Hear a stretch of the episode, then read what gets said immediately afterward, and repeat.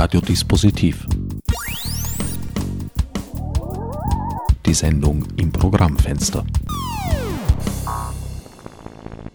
Willkommen bei Radiodispositiv. Am Mikrofon begrüßt euch wieder einmal Herbert Gnauer. Für die heutige Sendung habe ich mich außer Haus gewagt in die Apostelgasse im dritten Wiener Gemeindebezirk. Ich befinde mich auf der weitläufigen Probebühne des Rabenhof-Theaters.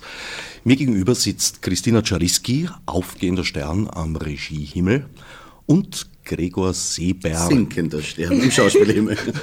ich hätte jetzt gesagt, karenzierter Donaukopf auf Landgang. Okay, gut.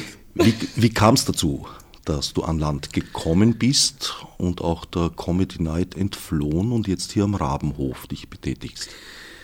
Das kommt so, dass erstens mal der Rabenhof und ich so eine stillgelegte Liebesaffäre haben und aber nie aufgegeben haben und dass der Rabenhof irgendwann mit den charmanten Worten mach wieder was an mich herangetreten ist. Mach wieder was hieß Thomas Kratzer. Ja, der Jodel hätte es anders betont. Der hätte, ja, aber inhaltlich auch so gesagt, weil der, der Rabenhof fällt sich angenehmerweise nicht lang mit irgendwelchen Blabla-Sachen auf, sondern sagt, sag ja oder ja und danke. Und ich glaube, auf ähnliche Art und Weise wurde auch die Christina an Bord, an Bord geholt. Und äh, jetzt befinden wir uns da und das ist gut. Also es ist nicht äh, von langer Hand vorbereitet, geplant, Jahrhunderte schon gewesen, sondern das ist mehr so ein, kommt jetzt, hallo, jetzt machen wir das jetzt. Also Jodel und Grazer haben sich das ausgedacht und euch dann dafür gedungen. Ja, ich glaube, die haben das schon länger in der Hinterhand gehabt. Die wollten das, äh, haben schon früher mit dem Manfred gesprochen darüber, dass das schön wäre, das aufzuführen und haben dann äh, mir das vorgeschlagen und wir haben dann darüber geredet, wer das spielen kann und dann sind wir natürlich sofort auf den Gregor gekommen, weil wir schon länger irgendwie was zusammen machen wollten und so ist es äh, zustande gekommen. Ja. Manfred ist Manfred Rebhandel und das Projekt hat auch einen Namen, der lautet das Schwert des Ostens. Das Schwert des Ostens ähm, bezeichnet in unserem Fall keine Waffe im eigentlichen Sinn, sondern ein als Waffe benutzbarer Körperteil wird hier angesprochen. Und wir leben in einer vorurteilsfreien Zeit. Nicht? Wir sind ja wahnsinnig äh, im Jetzt angekommen. Und diesmal betrifft es nicht die afrikanischen Mitbürger dieser Welt, diesmal betrifft es die Leute, die aus dem Osten kommen, von denen es heißt, man weiß es nicht, aber im tiefen Anatolien gibt es Männer, die mit etwas ausgestattet sind, was man als Waffe bezeichnen könnte. Das ist die Basis für das, was in dem Roman, den wir zum Theaterstück erheben, eigentlich gelebt wird, oder? Kann man so sagen? Ja, genau. Gleichzeitig handelt es sich bei dieser Bezeichnung Schwert des Ostens um eine irgendeine Organisation. Es wird da teilweise vermutet, ob das vielleicht eine Terrororganisation eine ist. Eine islamistische muss, Terrororganisation. Man muss im Namen des Propheten. Darf man nicht sagen, im Namen des Propheten darf ich auch nicht sagen andauernd. Okay. Es ist so, ich muss jetzt sagen, unser, ich nenne keinen Namen, aber unser, der, der mit der Grafik hier, also wir werden auf der, es wird live gezeichnet werden. Auf der Bühne? Auf der Bühne. Also man wird es auf der Leinwand sehen, was live gezeichnet wird. Und unser Grafiker, der hat gerade ganz viele Ängste auszustehen. Der, der, um, um, mal, um es rabenhofisch zu sagen, der scheißt sich gerade voll an.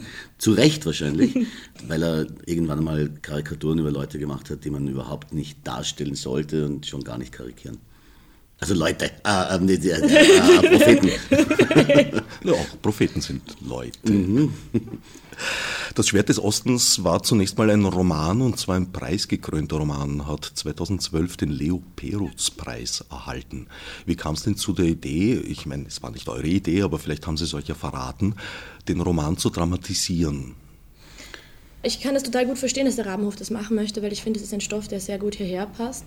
Es geht so um dieses ähm, Milieu, um den Brunnenmarkt und es geht um Gentrifizierung, es geht um das Aufeinandertreffen von verschiedenen Kulturen, was ja auch der Rabenhof ist, das Theater angesiedelt im Gemeindebau, hier im dritten Bezirk und so, das ist ja irgendwie auch der Ort und das ist ja die Thematik, die die auch oft behandeln und die sie interessiert. Und deshalb verstehe ich, verstehe ich den Gedanken sehr gut, das hier zu machen und so diese Geschichte erzählen zu wollen.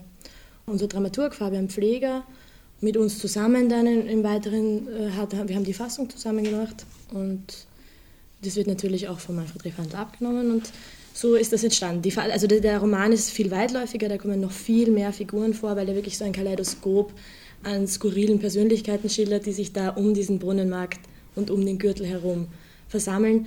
Und wir mussten das natürlich einfach, weil wir ja schon die Krimi-Handlung auch verfolgen, die das hat, ein bisschen reduzieren und, und vereinfachen und klarer machen. Aber was, was ich sehr ansprechend finde, ist, das ist so ein, äh, ein Buch, das total im Jetzt spielt. Im absoluten Jetzt, dass ich auch, ich wohne in der Nähe vom Brunnenmarkt, also nicht 16. aber im 7., aber nicht weit. Und es ist so, der, der, Roman behandelt etwas, das so lässig ist. Da gibt es so eine gewachsene Gesellschaft aus Türken und Österreichern, die sich gegenseitig, sagen wir, gerade noch leiden können. Ja, aber das funktioniert schon irgendwie. Ja? Also man schimpft über die Türken und kauft am Brunnenmarkt ein und sagt, das ist einfach super, weil da gibt es die frischeste Ware. Und die Türken halt sagen, diese scheiß Österreicher und kann, können das nicht schätzen, dass wir jetzt für tolle Sachen haben, aber sie sind eigentlich super, weil sie kaufen bei uns ein. Und da hat man sich über die letzten Jahrhunderte wahrscheinlich zusammengefunden. Und dann auf einmal wird dieses Viertel modern. Und dann ziehen diese, diese, diese Aufwaschgesellschaft, diese Saubermacht, diese Bobos dorthin nicht? und sagen, wir ziehen dorthin, weil es so exotisch interessant ist, aber in Wahrheit wollen wir es hundertprozentig verändern, bis es so ausschaut wie überall, wo wir waren und dann ziehen wir weiter oder was weiß ich. Und das behandelt der Roman und das finde ich sehr, sehr lässig. Der Roman sagt, ein Satz zum Beispiel, den ich gut finde, ist, früher sind hier Kampfhunde spazieren gegangen und haben alles vollgeschissen, jetzt gehen Familienhunde hier spazieren und scheißen alles voll. Das ist einfach nicht gut, die Entwicklung. Das finde ich sehr reizvoll. Na, es muss nicht sein, dass die weiterziehen. Also wir hier im dritten Bezirk sitzen ja gerade in einem Bezirk, der teils bereits als gentrifiziert erbaut wurde, kann man sagen. Gentrifiziert heißt ja, das kommt ja vom, vom Landadel, der Gentry. Mhm. Die blieben immer noch hier, wie man sieht wunderbar renovierte Jugendstilhäuser, teils Gründerzeit, durchmischt aber eben mit Gemeindebau und mhm. dem, was man früher ein bisschen despektierlich als das Proletariat bezeichnet mhm. hat. Das existiert hier nebeneinander. Und zwar schon sehr lange. Ist das wirklich so? Naja, wenn ich hier durch die Straßen gehe, schon, ja. Also ich glaube schon so um den Rochusmarkt und so. Das ist eigentlich im Grunde ja sehr ähnlich wie am Brunnenmarkt, würde ich jetzt sagen ja, wie, wie der Gregor gesagt hat, es hat sich so eine Symbiose gebildet zwischen alteingesessenen Wienern, die das eben schon von Generation zu Generation teilweise übergeben haben, und dann ähm, Migranten, teilweise auch schon der zweiten Generation, die, die das auch aber völlig als das ihre betrachten und mhm. da in Gemeinschaft gut leben. Und ich glaube aber, dass das, was jetzt eben neu ist, ist, dass es nicht mehr diese Elitebezirke gibt oder dass sich das eben ein bisschen mehr durch, durchmischt, dass teilweise wahrscheinlich Studenten übrig bleiben in irgendwelchen großen Altbau-WG-Wohnungen, die das dann übernehmen, die das dann ausbauen, die dann vielleicht Dachgeschosswohnungen da einbauen und das zu so einem Bobo-Bezirk wird. Ja, also ich meine, Veränderung ist ja was Gutes. Ne? Also ich, ich bin ja absolut. absolut dafür, dass was Gutes ist. Und es darf ja natürlich jetzt auch ein Bezirk nicht gesperrt werden für, für Leute, die, die Berufs... also die, die auch mit schwarzer Brille schlafen gehen. Ne? Du meinst, kennst mein liebes schwarze Brillenthema. Die, meine Regisseurin Christina sieht ja schon seit Wochen nichts mehr, weil ich irgendwann ein Plädoyer gegen schwarze Brillen gehalten habe und seitdem setzt sie ihre immer auf. meine Pornbrille ab. Ja, und jetzt setzt sie immer auf und jetzt sieht sie nichts mehr, was für mich wieder von Vorteil ist, weil ich kann machen, was ich will, sie hört es nur. Eine Veränderung kann gut sein. Aus deinem Mund überrascht mich das jetzt ganz besonders, weil bei einem unserer Interviews hast du mir mal ins Mikrofon gesagt, es gibt Dinge, die müssen sich nicht mehr ändern, weil sie ausentwickelt sind. Und als Beispiel hast du Nudelsuppe gebracht, die schon sozusagen am optimalen Endpunkt der Entwicklung angelangt ist. Die kann nicht mehr besser werden. War deine Position? Naja, diese Position vertrete ich immer noch. Wahnsinn, hat ein Gedächtnis, das gibt es nicht. Ja. ja. die Rache des Journalisten ist ein Archiv. Ja, ja. Nein, das stimmt schon. Wir haben, das ist auch bei uns ein Thema. Ich bin schon jemand, der zum Beispiel gegen diesen Optimierungswahn ist. Optimierung führt meiner Meinung nach nicht immer zu einem besseren Ergebnis, sondern manchmal sagt man, es gibt Dinge, die funktionieren, die sollte man einfach so lassen. Jetzt heißt, ich bin nur, ich meine nur nicht generell gegen Veränderung. Ich bin keiner, der sagt, man darf, also ich bin kein Konservativling in der Faser, in der, äh, wie sagt man, der Faser gewirkt, gewollt, gewaschen, sondern ich sage nur, manche Dinge, seien es jetzt zum Beispiel Strukturen im Zusammenleben, man sagt, das funktioniert schon, da muss man nicht ständig optimieren. Optimierung heißt für mich aber auch, dass man einen Betrieb, der nicht so gut geht, dadurch saniert, dass man halt schnell mal ein paar Leute entlässt. Ja? Und sagt, jetzt haben wir die Firma gerettet, aber die Menschen gehen sterben. Das, und das ist eine Optimierung, die geht in die falsche Richtung. Und es ist überhaupt so, dass wir, äh, was weiß ich jetzt, dieses Rauchergesetz zum Beispiel, ja, ich könnte wahnsinnig werden, ja, Ausschluss, basta, lass die Leute selber entscheiden, ja, und, und, und es wird aber optimiert, optimiert, optimiert, optimiert und am Ende es ist meiner Meinung nach so, dass man sagt, es stört nur noch ein Ding, das ist der Mensch. Und wenn der nicht wäre, dann wäre es echt optimal. Und dorthin entwickeln wir uns. Jetzt mal sehr dramatisch ausgedrückt. Und bei Nudelsuppe kann ich sagen, eine Nudelsuppe, die gut mit Magie durchsetzt ist, ist der Endpunkt humanitären Wissens und Könnens. Das sollte man nicht mehr ändern. Aus. Und bei der Optimierung ist, also bei, die, bei diesem Optimierungswahn ist ja auch immer die Frage, wer gibt das vor? Also wer, wer, wo kommt das her, die, die Richtung, in die das jetzt richtig ist? Also wenn wir jetzt auf unser Thema zurückgehen, ist das unbedingt so, so richtig, dass man versucht, sauber zu machen in so Vierteln? Ist das so richtig, dass man so versucht, reinzustechen in soziale Gefüge, die man als schlecht empfindet oder so? Wer, wer sagt denn das? Also wer gibt das vor? Wer gibt die Norm vor? Ja das Deutsche Industrienorminstitut DIN. Nein, zurück, bleiben wir noch einmal bei der formalen Geschichte. Du hast vorher von der Reduktion gesprochen. Wenn ich recht verstehe, besteht die Reduktion ganz radikal darin, dass der Gregor eigentlich alles spürt. Ja, ja, ist nicht ganz äh, mm, so. Also auf der Bühne wird es geben einen Musiker, den Gerald Wotterer, der... Bekannt von den berühmten Big Brother Awards. Genau, überhaupt bekannt. Ja, der ist weltbekannt. Hat ich. übrigens äh, morgen Premiere im Stadtsaal mit seinem Programm das Narzissmus schneidet, das schneidet er jetzt raus, weil das erst am Montag sendet. Also er hatte jetzt gerade, Vorstell er hat jetzt gerade Vorstellungen im äh, Stadtsaal und hatte Premiere am 23. Mhm. mit Narzissmus und Tiere und ist ja auch ein ganz toller Musiker. Also der wird bei uns die Musik machen, live auf der Bühne, Multi-Instrumentalist.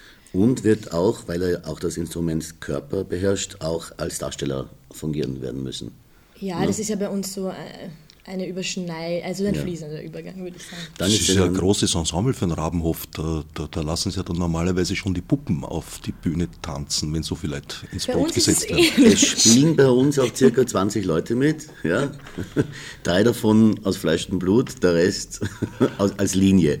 Gezeichnet äh, von unserem Zeichner dem furchtsamen Karikaturisten. Richtig, unter anderem vorproduziert äh, äh, und aber auch teilweise live gezeichnet. Das ist ähm, ein ganz interessantes Konzept, das, das die Bühnenbildner da entwickelt haben. Angelehnt an einen Film Noir oder Graphic Novel haben wir eine, eine sehr gute Form gefunden, finde ich, wie man das erzählen kann. Und der Gregor ist im Grunde Rock-Rockenschaub. Rock Rockenschaub. Rock, wir haben uns noch nicht ganz geeinigt. Wie man, wie man nennen würden. Also wie man aussprechen würden. Und es, er nimmt uns sozusagen mit auf seine Reise durch seine Gedankenwelt, durch seinen Film. Es ist, was er erlebt, wie er die Personen sieht, wie er rekapituliert, wie er durch die Welt geht. Das sehen wir als Zuschauer. Vielleicht darf ich dich noch um ein, zwei Name-Droppings ersuchen bezüglich Bühnenbild und Ausstattung. Gerne. Also unser Zeichner ist der Bernd Püribauer und Dominik Wiesbauer hat äh, die Bühne gemacht und macht die Animationen. Und es ist ein, ein ganz tolles Team, die sehr gut zusammenarbeiten und da wirklich etwas sehr Schönes auf die Beine stellen gerade und natürlich aber auch wie die Wahnsinnigen zeichnen, filmen, animieren, bauen, um uns das zu ermöglichen, dass wir da so eine gute Ausstattung haben. Weil ich äh, ein Optimierer bin, möchte ich jetzt auch noch die Lisa erwähnen, die Regieassistenz macht mit ihrem entzückenden Hund Tito. Tito. Das ist unser politischer Beitrag, Tito. Apropos politischer Beitrag, wenn ich recht verstanden habe, spielt das Thema Islam, Islamismus ja auch eine Rolle in dem Stück. Also insofern, als es diese vermeintliche Terrororganisation das Schwert des Ostens gibt und einer der, der, der Menschen aus Otterkring in unserem Stück Schiss hat, dass das eine islamistische Zelle sein könnte oder eine islamische Zelle sein könnte, jetzt unterschieden wird er nicht, die möglicherweise das Viertel übernehmen will. Äh, dass es sich, Gott sei Dank ist unser Grafiker nicht da, sonst hätte er jetzt schon wieder mit blinkenden Augen sagen, sagt nichts, dass äh, es sich bei dieser Terrororganisation, das Schwert des Ostens, um eine Pornoindustrie handelt, die aufgezogen werden soll, liegt für mich natürlich nicht so weit auseinander, weil es ist beides ein bisschen deppert. Sowohl der Islamismus als auch äh, die türkische Pornoindustrie. Aber natürlich auch liebenswert, ne? ich mag es so sehr gern so. Also so, so, Kleinigkeiten, die probiert werden und dann scheitern, mag ich. So wie der Islamismus wird auch scheitern als Kleinigkeit letztlich. Eingedenk dafür. Da wäre ich mir jetzt nicht so sicher. Also soweit man sich gewehrt hat, den islamischen Staat als solchen zu betrachten bis heute, muss man doch auf der anderen Seite sehen, dass sie auf dem Territorium, das sie derzeit unter ihrer Fuchtel haben, durchaus mehr und konsequentere Macht ausüben können als so mancher anerkannte Staat wie Syrien oder Libyen und ein paar andere. Ja, das halte ich aber für eine temporäre Erscheinung. Ich glaube nicht, dass sich im Jahre 2015 selbst eine so leider Gottes ein bisschen ohne Rückenwind sich bewegende Gesellschaft wie die islamische momentan lange Zeit so eine Diktatur gefallen lässt. Das glaube ich, das geht nicht mehr. Das geht in Zeiten von Internet und von, von letztlich globaler Aufklärung nicht lange gut. Ich glaube, das ist etwas, was total, das ist das fürchterlichste, was man sich vorstellen kann, aber nichts, was Zukunft hat. Und ich glaube, diese, man sollte auch hier nicht immer vom islamischen Staat reden, so als gäbe es den. Das ist natürlich eine Behauptung von diesen Arschlöchern. Äh, man sollte, ich weiß nicht, vielleicht despektierlich über die dort oder so. Weil ich finde, ich finde das, das geht dann schon in so eine Richtung so Viertel der Anerkennung dass man sagt, na gut, dann verhandeln wir halt mit ihnen. Und das ist, das, also ich finde, man sollte die Weltengemeinschaft, um dieses blöde Wort zu nehmen, nicht den Funken von Akzeptanz aufbringen, dass man sagt, na gut, das ist halt so, da kann man nichts machen. Weil das ist nicht eine Revolution, die von unten kommt, sondern es ist eine Revolution, die von oben kommt und die ist nie gut.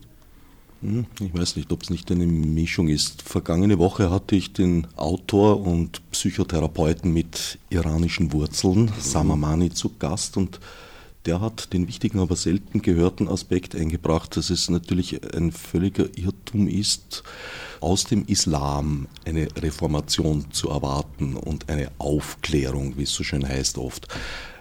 Auch die katholische Kirche hat sich nicht aus sich heraus erneuert, sondern sie wurde durch gesellschaftliche Vorgänge dazu gezwungen.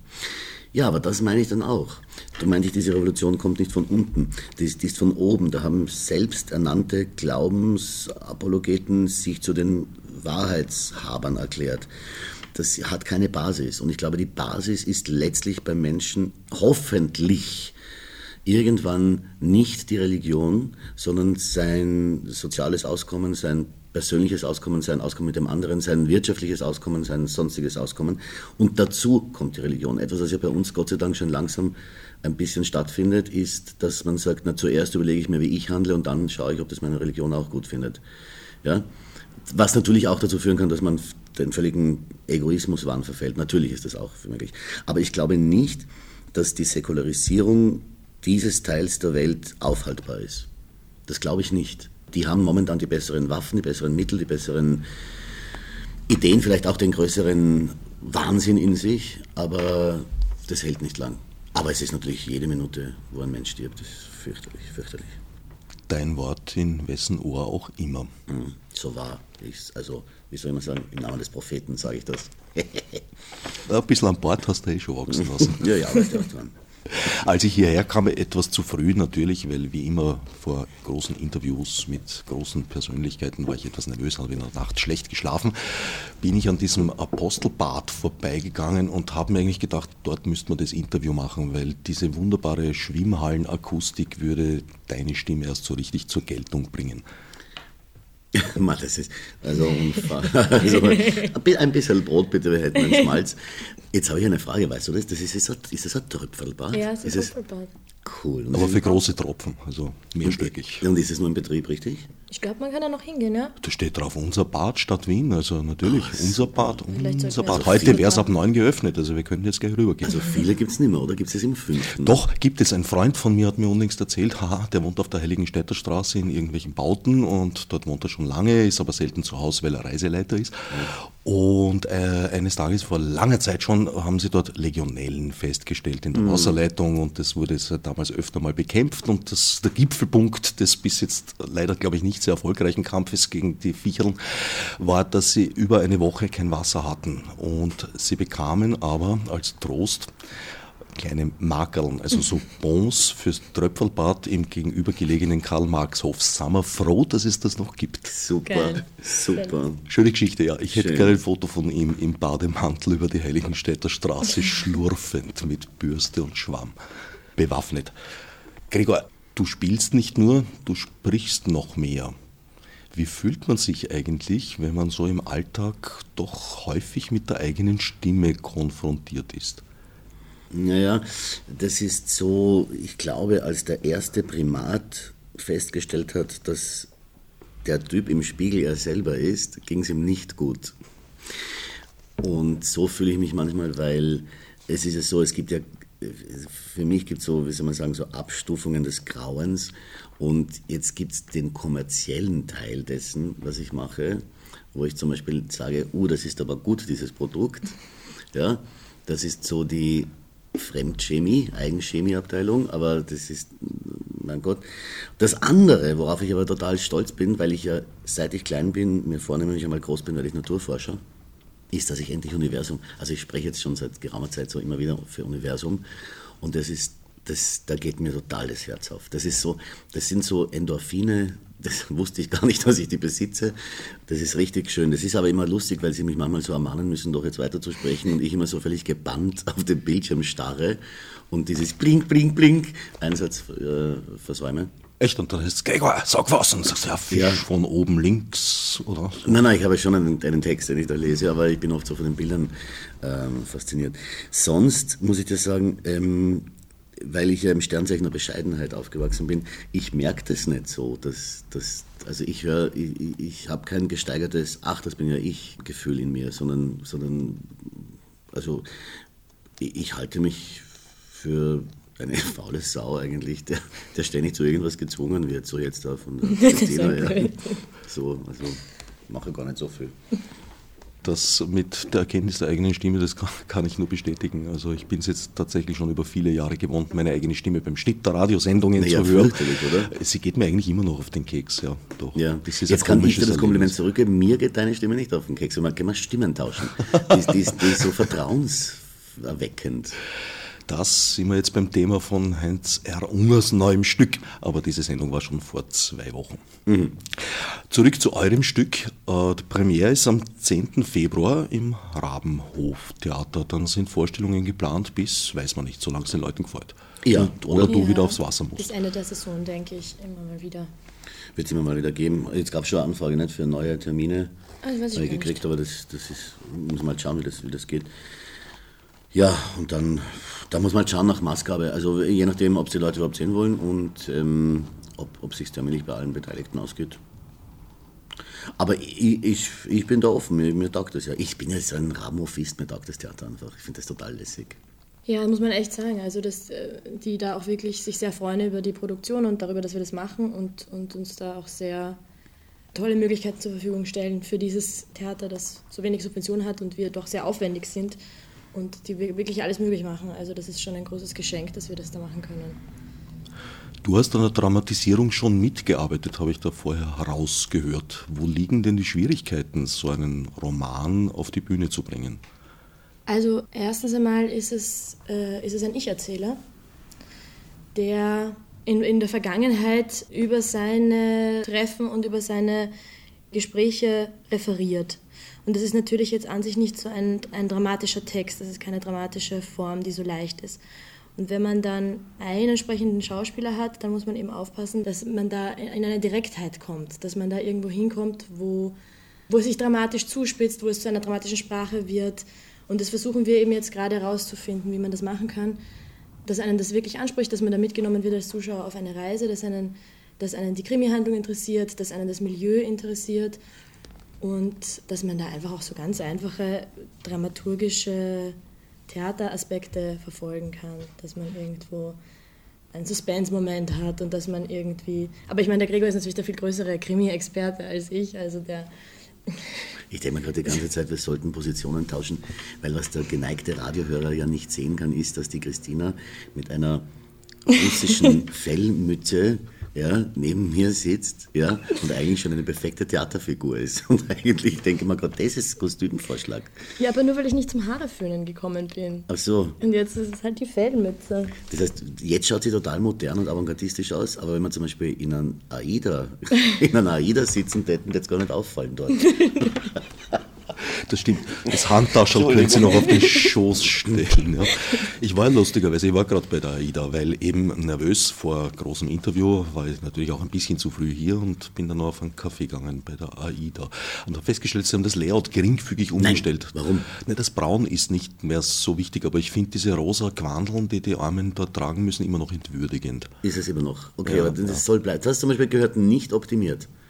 Die AIDA. Soll also, so bleiben. Ich, ich, naja, ich Ja, das ist doch das da bin ich anderer Ansicht. nee, aber soll, sie soll noch wie, wie Bunschkrapferl auf zwei Beinen ausschauen, oder? Und Bunschkrapferl ist ja auch außen rosa, innen braun, also die gute alte Sozialisten. Ähm, ja, aber das kann ich mit meiner Auffassung von Menschenwürde nicht vereinbaren. also, also ich dachte, sie sollen an Bunschkrapferl erinnern, verstehe. Okay. Naja, sollen sie auch, aber genau das, daran stoße ich mich. Ich bin ein politisch korrekter Mensch, wie du weißt. Ach so. Und die Punschkapferl fallen unter politisch inkorrekt. Naja, ich weiß nicht. Also ich, ich würde mich einfach in diesem Quandel genieren bis ins Arschloch rein. Ich glaube, man kann da auch sehr stolz drauf sein. Ich habe letztens eine, äh, einen Teil einer Doku gesehen, wo es tatsächlich ging um Österreich, die Mehlspeisen. Ich habe nämlich gefastet und da habe ich mir nur solche Sachen angeschaut die ganze Zeit. Und äh, da ging es eben auch um die AIDA und dass das wirklich etwas sehr Traditionsreiches ist, dieses, dieses Rosa und Braun und das, Ja. das auch mit einem gewissen Stolz. Also wie man auch stolz ist darauf, dass man beim Sacher arbeitet und die Sache dort verkauft oder beim Demel ist man dann auch stolz, dass man in der AIDA ähm, Sind die stolz, meinst du? Also in meiner Schulzeit war ein ehemaliger Schulkollege mir, von mir dann Lehrling im Sacher in der Küche. Sehr stolz war er nicht drauf. Ja, wirklich. Na, er hat eher Geschichten erzählt. Ich habe seit damals nie im Sacher gegessen. Echt? Aha. Erzähl mal. Nein, das ist ja viele Jahre her und ich könnte es auch medienrechtlich jetzt wahrscheinlich nicht ausreichend untermauern. Also Sacher, das ist eine äh, jetzt zufällige Namensgleichheit. Mhm. Ist eine zufällige Namensgleichheit, aber man könnte sich vorstellen, dass zum Beispiel ein Lehrling, der ganz wenig Geld kriegt und für die wahnsinnig gestopften da draußen eine Speise zubereiten muss, seine Formen von Rache finden kann. Da, ja, da gibt es ziemlich unappetitliche Geschichten Okay. zu dem Thema. Lass mal jetzt. Ne? Zurück zum Stück, obwohl unappetitlich. Manchmal, äh, wenn ich den Fernseher aufdrehe, was ich nur selten tue, und mir da die ORF Comedy Night entgegenkommt, da tut sie mir manchmal, muss ich ehrlich sagen, leid. Da tut's ihr mir leid. Ja, ihr armen Menschen, die ihr da Schulskikurs-Sketches aufführen müsst. Jetzt fühle ich mich gerade nicht angesprochen. Ich wüsste jetzt nicht, wann ich einen Schulskikurs-Sketch, also etwas, was dem nahe kommt.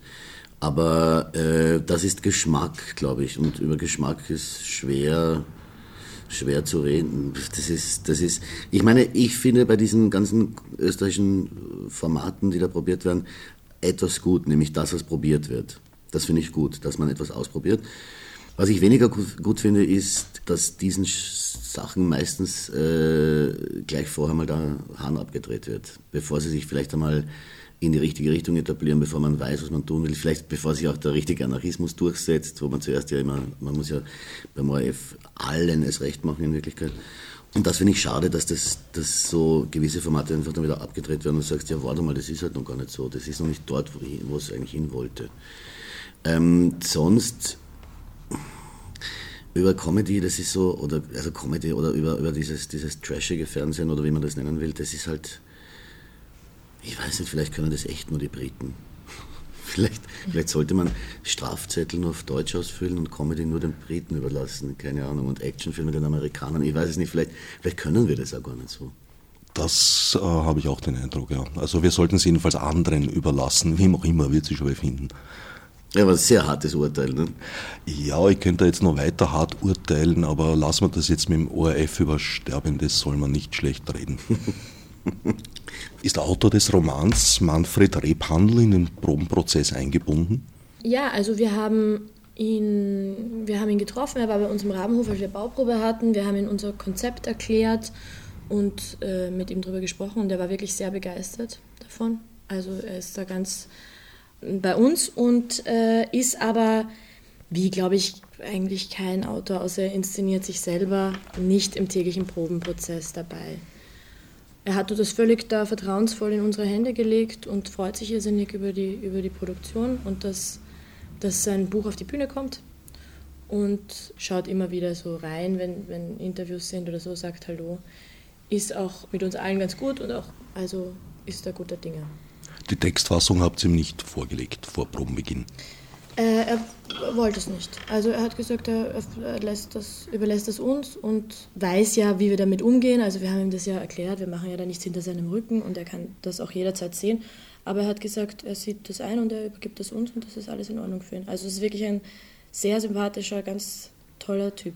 Klingt, als ob er ein vernünftiger Mensch wäre. Macht sehr Spaß, mit dem zusammenzuarbeiten. Vorher habt ihr euch noch nicht gekannt.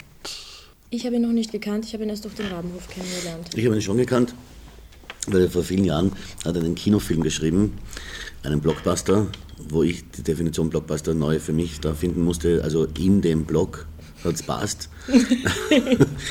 also da haben auch, glaube ich, alle Zuschauer reingepasst, die sich den Film angeschaut haben. Also es war, es war ein kleines Kino. Ähm, und da hat er das Drehbuch geschrieben und, äh, was soll man sagen, die, um, um wieder beim, beim Tortenthema zu bleiben, äh, es waren sehr viele Zutaten und es hätte eine Torte werden können. Das, was es dann geworden ist, weiß ich nicht, das kann man irgendwie, also es war ein, es war ein Film, das schon, weil es hat, es, am Anfang stand Film und am Ende stand Danke Film aus, also es muss dazwischen wohl ein Film gewesen sein. Und da haben wir uns kennengelernt und, und da haben wir jetzt so quasi etwas, wo wir gemeinsam zurückblicken können, so Blick zurück im Zorn zum Beispiel, wäre jetzt einmal, ja, so ein Thema. Und daher kenne ich ihn schon. Und daher weiß ich auch schon, dass er eine, eine Affinität zu, zu so Randgruppen hat, zu Leuten, denen es schlecht geht. Es ist auch bei uns zum Teil eine ganz ordinäre Sprache. Ja, so, so, so Street Credibility ist, glaube ich, was ganz Wichtiges für ihn. Und das ist aber schon lässig. Und als sowas sieht er sich, glaube ich, selber auch, so als jemanden, der ganz ehrlich sagt, wo sie ist. Ja, und der auch so anecken möchte damit natürlich. Also der, dadurch, dass er eine sehr harte Direktheit verwendet, ähm, da natürlich provoziert und da mal so Behauptungen aufstellt, was ja wirklich toll ist, dass das mal jemand macht. Also gerade jetzt so in ganz vielen neuen modernen Theaterstücken ist es immer sehr schwer dazu herauszufinden, wie positioniert sich der eigentlich. Das wird oft immer so sehr verwaschen und sehr schwammig und das ist bei ihm nicht so, mhm. sondern der macht mal Ansagen. Da ich heute Nacht sowieso nicht schlafen konnte, habe ich mir gedacht, nütze ich die Zeit und bereite mich mal ausnahmsweise vor. Penetrant.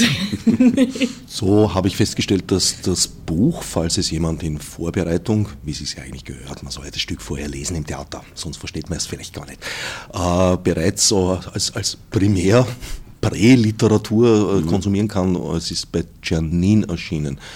Dann habe ich bei Janine mir natürlich auch dort die Beschreibung durchgelesen und festgestellt, du spielst einen grindigen Typen. Ja, ähm, grindig. Ähm, also man muss sagen, der Typ Rock Rockenschaub ist per Definition, die er sich selber gegeben hat, ein, was ist er, ein Privatdetektiv. Mhm. Er ist ein Privatdetektiv, wobei du aus dem Buch, aus dem Buch jetzt nicht so nehmen kannst, was sein tägliches Geschäft ist. Wir behandeln jetzt einen Fall, da geht es tatsächlich um einen Mord, aber man könnte sich auch vorstellen, dass er sonst so aus dem Bereich, äh, es ist ein Wurst entsprungen oder so äh, tätig ist. Hauptsächlich aber ist er ein Porno-Kinogeher mit seinem absoluten Idol Jack Schleck aus der Reihe der Schleck-Filme. Jack schlägt zurück, Jack schlägt auf, Jack 500, er schlägt auf 500 Frauen. Und, und, das, und das taugt ihm. Und weil dieser Jack Schleck Privatdetektiv ist, ja, der berühmte Jack Schleck, ein Otterkringer, der es in Amerika zu was gebracht hat, deshalb ist er auch Privatdetektiv. Und das ist vielleicht das, was man als grindig bezeichnet. Oder wenn er zum Beispiel am Abend ins Puff geht und warten muss, bis eine von den Damen fertig ist, die er kennt, dann verkürzt er sich die Wartezeit mit einer Flasche Wodka. Und dann muss er das in der Früh natürlich mit Wodka wieder bekämpfen, diesen Kater, den er hat. Also das ist Grindig, das ist so Bukowski-esk was da beschrieben wird. Und das ist dann das Grindige. Ob das ein grindiger Lebensentwurf ist, wage ich zu bezweifeln. Also ich, oftmals, wie wir gehört haben, wechseln die Briten, die Briten Männer nur alle 14 Tage ihr Nachtgewand, die Britenfrauen nur alle 17 Tage. Die Britenmänner sagen ja, weil ich wechsle so, wenn meine Frau sagt, ich soll es wechseln. Die Britenfrauen sagen, ich habe es eh nur so kurz an. Vielleicht ist das grindiger als Leute, die überhaupt nackt schlafen, weil sie sich vorher mit Wodka innerlich gesäubert haben. Ich weiß es nicht, verstehst du? Grindig, grindig. Nach landläufigen Meinungen ist das grindig. Ja? Da fällt mir ein dazu, das gibt es, glaube ich, Napoleon-Briefe an seine Josephine, dass er jetzt in einer Woche zu Hause sei, zurückkehrend vom Feldzug und sie sich doch bitte nicht mehr waschen sollte. Also das kann viele ja. Ursachen haben. Eben, ja, eben, eben, ja. Wir haben diese Figur schon sehr lieb gewonnen, eigentlich, weil der einfach ein sehr gerechter Mensch ist finde ich. Mhm. Das ist ein, ein, ein, gerechter Charakter und der kämpft schon so ein bisschen für, für das Gute und für die Sache und ist eben so der klassische Anti-Held, wie das, wie das eben so ist äh, in der Graphic Novel oder im Film Noir, der, ähm, ja, der zu Huren geht und der, der ins Pornokino geht und der sicher nicht ganz legal ist mit allem, was er tut, aber ähm, letztendlich geht es ihm darum, dass äh, das soziale Gefüge und die Gesellschaft, dass es der gut geht. Letztendlich möchte er, dass sich alle wohlfühlen. Also grindig, glaube ich, ist er nicht. Und ich glaube auch, also so wie wir den anlegen, das ist kein runtergekommener äh, Sandler-Typ, sondern mhm. äh, im Gegenteil, das ist jemand, der, glaube ich, so ist, wie man, wie, wie er sich vorstellt, wie die Helden seiner Kindheit eben, wie er sich vorstellt, dass er ein Privatdetektiv ist, so ist er. So richtet er sich. Er ist ein bisschen altmodisch, ne? er, hat, er hat einen, so einen absoluten, er ist wertebewusst. Mhm wo man sagen kann, vielleicht sind das nicht Werte, die die, die Bobos jetzt auch so als solche vertreten würden, aber er ist der Meinung, eine dreckige, zugeschissene Straße, die hat auch aber einer gewissen Zeit ihre Berechtigung, so zu bleiben. So gehört das. Das, war so, das ist eine gute Straße. Ja? Und die soll man nicht, wie er es zum Beispiel sagt, man soll man nicht rosa ausmalen und mit äh, Zuckerwatte äh, tapezieren, damit sie schön weich ist und den kleinen Kindern nichts passiert, sondern die soll schön angeschissen und dreckig bleiben. Und er ist da eigentlich relativ, sagen wir, konservativ würde ich nicht sagen, aber sehr wertebewusst. Ne? Und ein hochanständiger Charakter, der aber halt sagt, hochanständig ist, dass man so wie in den guten alten Zeiten, da hat man sich zuerst die Groschen gehauen, dann hat man gesagt, zu wem gehen wir ins Puff, dort hat man dem, dem man das Geld gerade abgenommen hat beim illegalen Kartenspiel, wieder gemeinsam mit dem hat man es versoffen. So sagst du, also so, wo so eine kleine Welt funktioniert, was ist so dieser Ehrenkodex von früher, den es gab, so, du, du darfst ja, was ja unter Zuhältern oder so, ja, du, der, sicher kannst du ihm die Nasen brechen, aber ins Knie schießen, das tut man einfach nicht. Ja. Mhm. Einfach so, so, so, sagst, so, so ja, und auch, äh, und auch einfach so, äh, mind your own business. Also jeder soll das tun, was, was er möchte, solange es niemand anderem schadet. Und es sollen nicht Leute kommen, die sich überheben über andere und eingreifen mhm. und sagen, ihr müsst so und so leben. Sondern mhm. jeder soll so leben, wie es, wie es für ihn passt, solange es in dieses Gefüge passt, solange niemand dabei zu Schaden kommt. Genau, genau. Stichwort Optimierung möchte ich nochmal aufgreifen. Theaterproben beginnen sehr oft damit, dass Regisseur, Dramaturg, Dramaturgin den Schauspielern eine Strichfassung vorlegen des Textes. Wie ist das, wenn man da sozusagen in einer Doppelposition ist, weil der Text ja auch von dir stammt. Also du mit deinem eigenen Text als Material arbeitest, der jetzt dann auf die Bühne kommt, was wahrscheinlich auch Veränderungen mit sich bringt. Ja, also ähm, wir kennen beide, der Gregor und ich, sehr gut den Roman. Den haben wir beide gelesen. Und das war eine sehr enge Zusammenarbeit mit dem Dramaturgen Fabian Pfleger, diese Strichfassung, der das wirklich auch ganz toll gebaut hat und ganz toll gemacht hat. Also, das, also die, erste, sozusagen die erste Arbeit geht eigentlich von ihm aus. Wir besprechen, was uns wichtig ist und worauf wir hinzielen wollen und welchen Erzählstrang wir interessant finden. Und er legt dann einmal eine Version an und dann bespricht man wieder das und dann sieht man wieder da, ah, da fehlt mir das, können wir nicht das einbauen, nein, kürzen wir das raus, das glaube ich ist zu verwirrend, lass uns das irgendwie vereinfachen und so. Und so gibt es einige Arbeitsschritte schon im Vorfeld und dann gibt es einmal eine Leseprobenfassung. Und das ist die Fassung, die der Gregor als erstes bekommen hat. Und der sagt dann eben auch, also das ist auch jetzt noch in den Proben eine sehr intensive Arbeit, weil das natürlich wichtig ist, dass du dir das mundgerecht machen kannst und dass das auch ähm, aus dir herauskommen kann und dass du das auch für dich äh, nehmen kannst, diese Sprache. Und dann arbeitet man da eben wieder weiter und dann kommt wieder der Dramaturg und sagt wieder, ja, das finde ich gut, was ihr da gemacht habt, na, das ist, glaube ich, so und lasst es uns doch lieber so und so.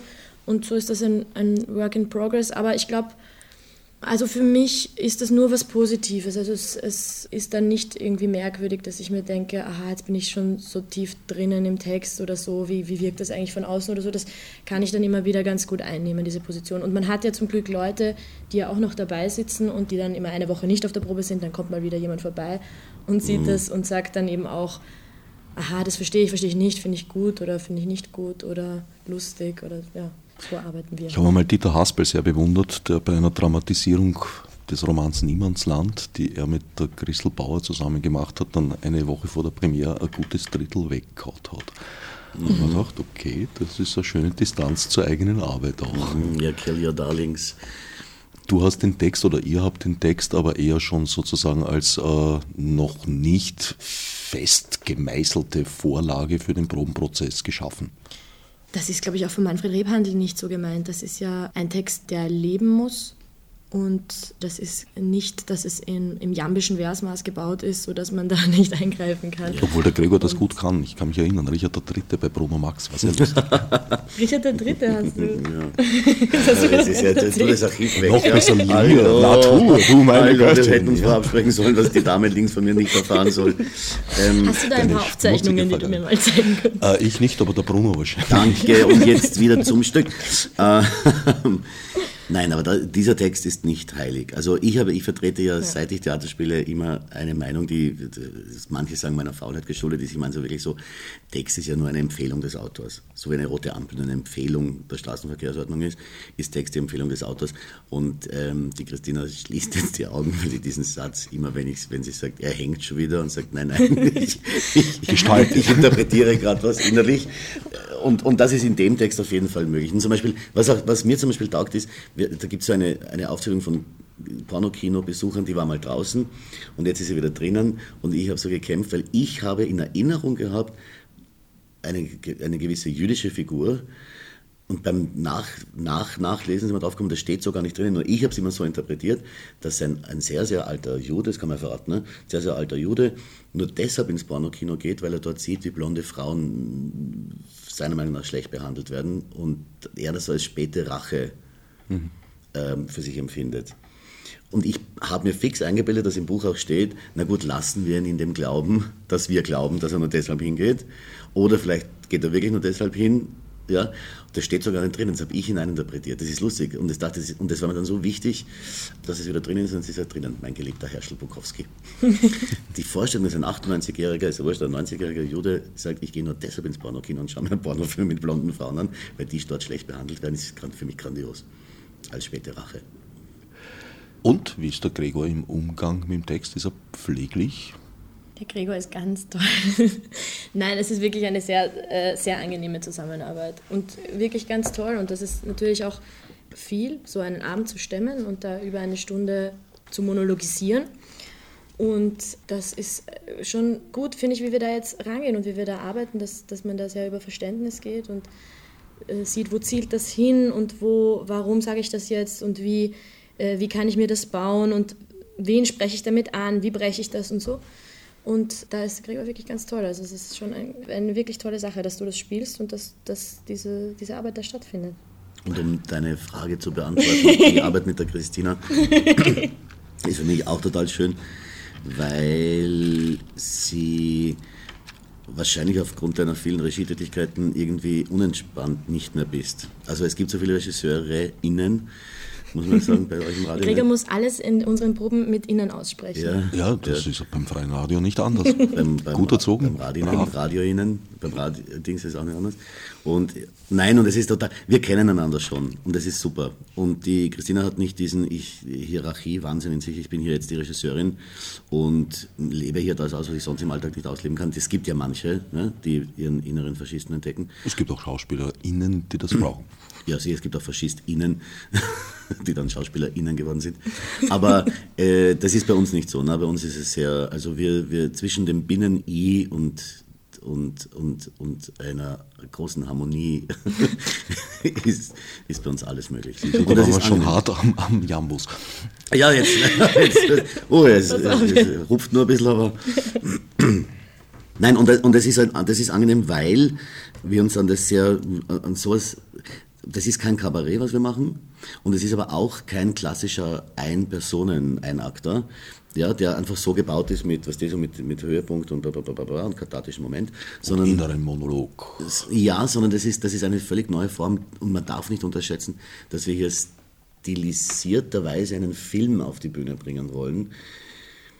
Und jetzt, da gibt es auch also viele technische Erwägungen so und, und, und das ist eine sehr behutsame, muss ich sagen, angenehme, lässige Art, wie da herangegangen wird. Also Chapeau, Chapeau, Chapeau, liebe Christina. Fell- Fellmützen-Chapeau. Fellmünzen, Chapeau.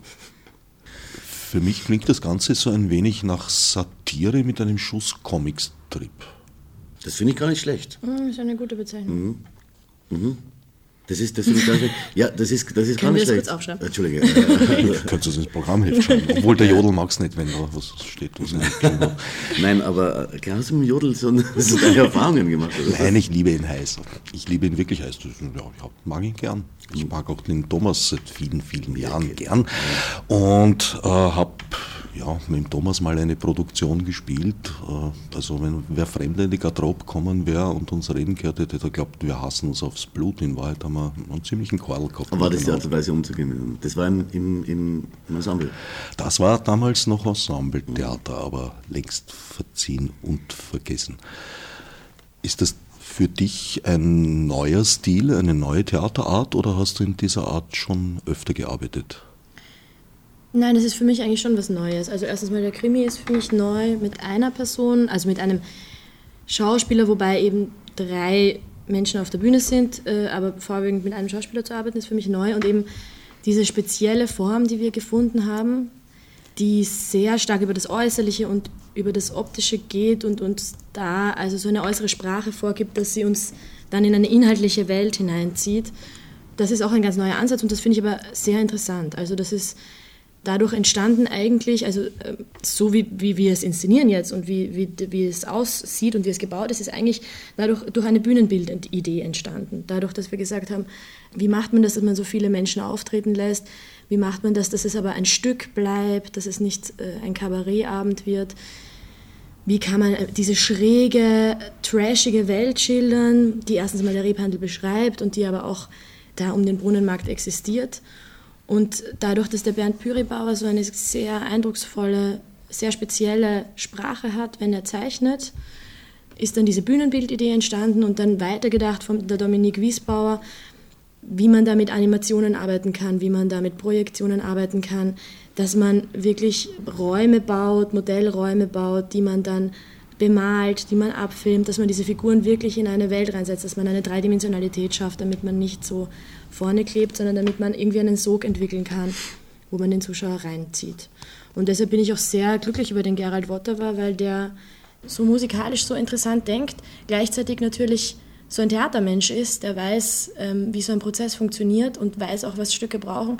Und es ist wahnsinnig angenehm, mit ihm zu denken, weil das, weil das sehr gut, äh, sehr harmonisch funktioniert. Also es gibt auch mehrere Figuren. Gregor sitzt nicht nur als Erzähler auf der Bühne, sondern muss sich auch ein bisschen bewegen und durch die Figuren hüpfen. Ja, ja. also was wir, was wir vermeiden wollen, ist, dass ich, dass ich in andere Figuren schlüpfe. Man gesagt haben, das, das wäre eine Möglichkeit, die gäbe es, ja, dass man sagt, ich spiele einfach mehrere, aber das würde nicht zu dem laid-back, coolen Stil passen, den wir da haben. Also, wie soll man sagen, man, ich, ich rede quasi wie in indirekter Rede, was die anderen gesagt haben soll. Und man muss sich die anderen dazu vorstellen. Entweder hat man sie eh bildlich vor sich, oder der geneigte Zuseher ist äh, gefordert, sich das dann einfach dazu zu denken.